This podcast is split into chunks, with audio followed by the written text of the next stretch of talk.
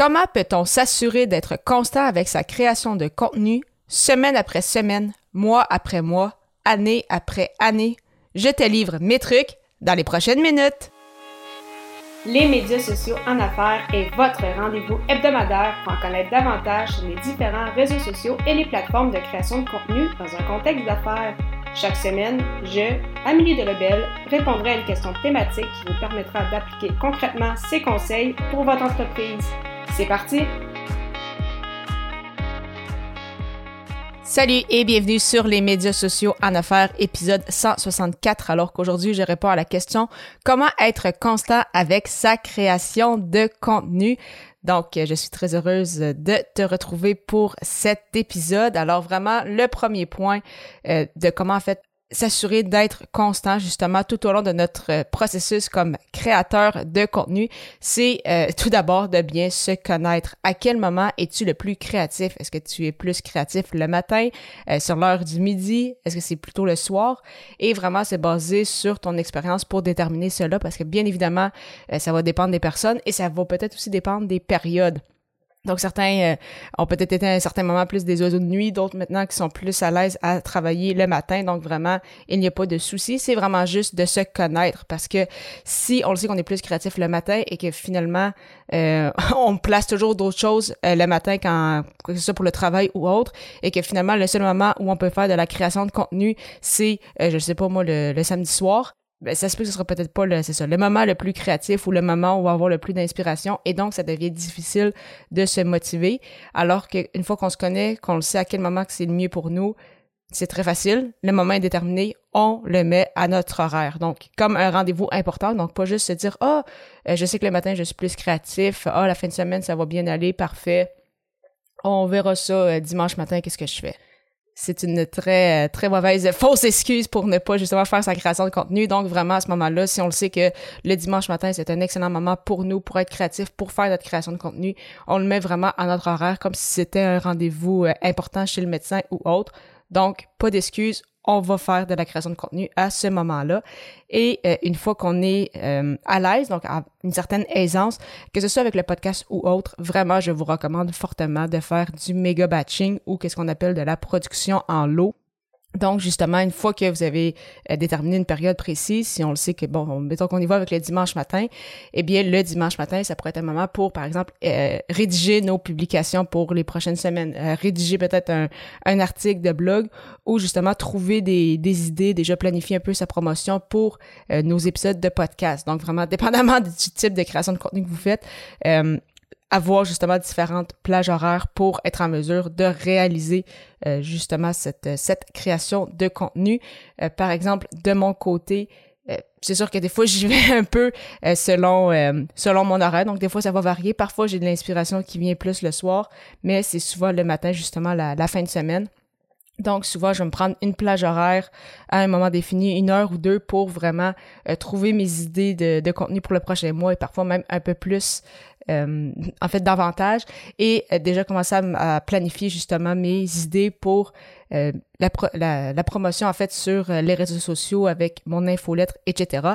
Et une fois que tout ça s'est fait dans ce bloc-là, pour le prochain bloc, donc il va souvent être quelques jours plus tard, maximum une semaine plus tard. Là, ça va vraiment être une période d'enregistrement. Donc, enregistrement, montage, faire le petit montage aussi vidéo pour mettre tout ça sur YouTube. Donc, vraiment important, c'est ça, de de se mettre cela à l'horaire, c'est la seule façon vraiment où est-ce qu'on s'assure vraiment de garder cette, euh, cette constance-là.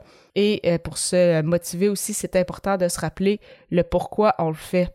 C'est quoi notre mission?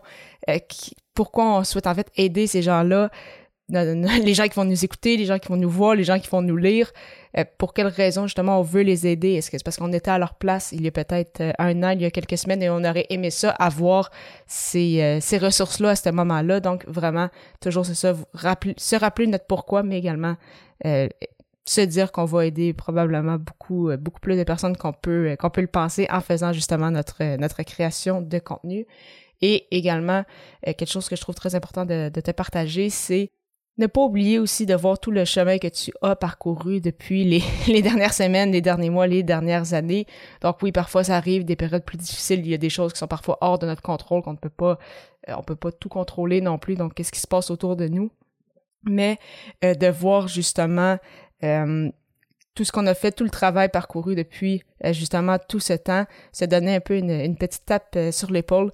parfois, ça peut, ça peut faire du bien parce que des fois, on a l'impression qu'on a moins de résultats peut-être que par le passé ou que peut-être rendu à un certain niveau, on, on dirait qu'on stagne un peu, encore une fois, que ce soit en termes de téléchargement, que ce soit en termes d'écoute ou autre, parfois il y en a qui vont peut-être être un peu découragés, mais vraiment de voir tout ce qui a été fait en se disant, Peut-être que pour le moment, ça stagne un peu. J'ai peut-être d'autres actions que je peux euh, poser pour justement avancer ça. Mais hey, j'en suis déjà rendu à mon 20e épisode de podcast alors qu'il y a quelques mois, je ne l'avais même pas lancé. Hey, je vais bientôt lancer ma 50e vidéo sur YouTube alors qu'il y a un an, je n'avais même pas de chaîne YouTube.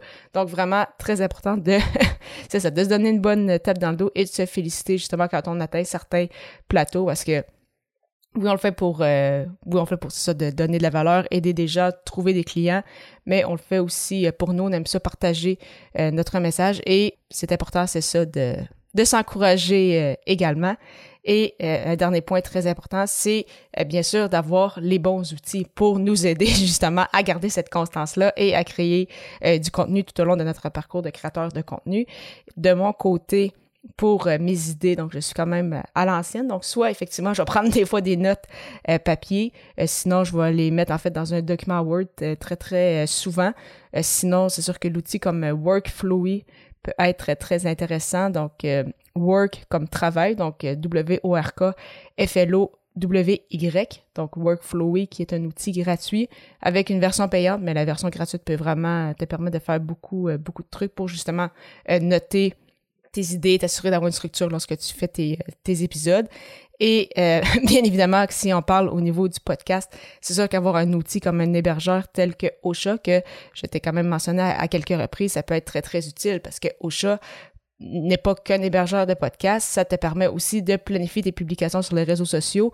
Donc, si parfois tu manques de temps ou justement au niveau de la promotion, c'est peut-être un peu plus difficile, eh bien, un outil comme Ocha, quand tu partages ton épisode, tu peux décider à quel moment, euh, justement, le, message circule aussi sur tes différentes plateformes de, réseaux sociaux.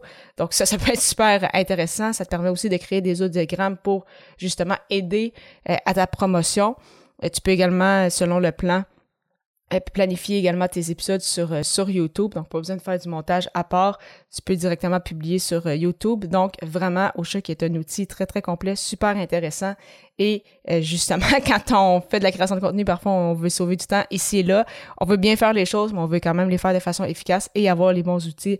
ça permet cela. Et c'est justement ce que Ocha te permet, puisque justement ce n'est pas qu'un hébergeur de podcast, mais aussi un puissant outil marketing. Ça te permet également, en plus de créer des clips audio, de partager sur YouTube et euh, de publier tes publications sur les réseaux sociaux.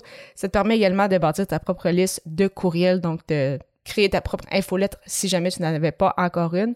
Et en plus, il s'agit d'une plateforme francophone avec un super service à la clientèle. Donc, vraiment, pour euh, l'adopter à ton tour, simplement aller au ameliedelabel.com baroblique au chat en souhaitant que tu aies apprécié cet épisode. Un premier après le fameux défi créatif J'envoie 2023 et euh, j'ai déjà hâte de te retrouver pour la 165e émission alors que je répondrai à la question doit-on se servir de l'intelligence artificielle avec sa création de contenu? Au plaisir!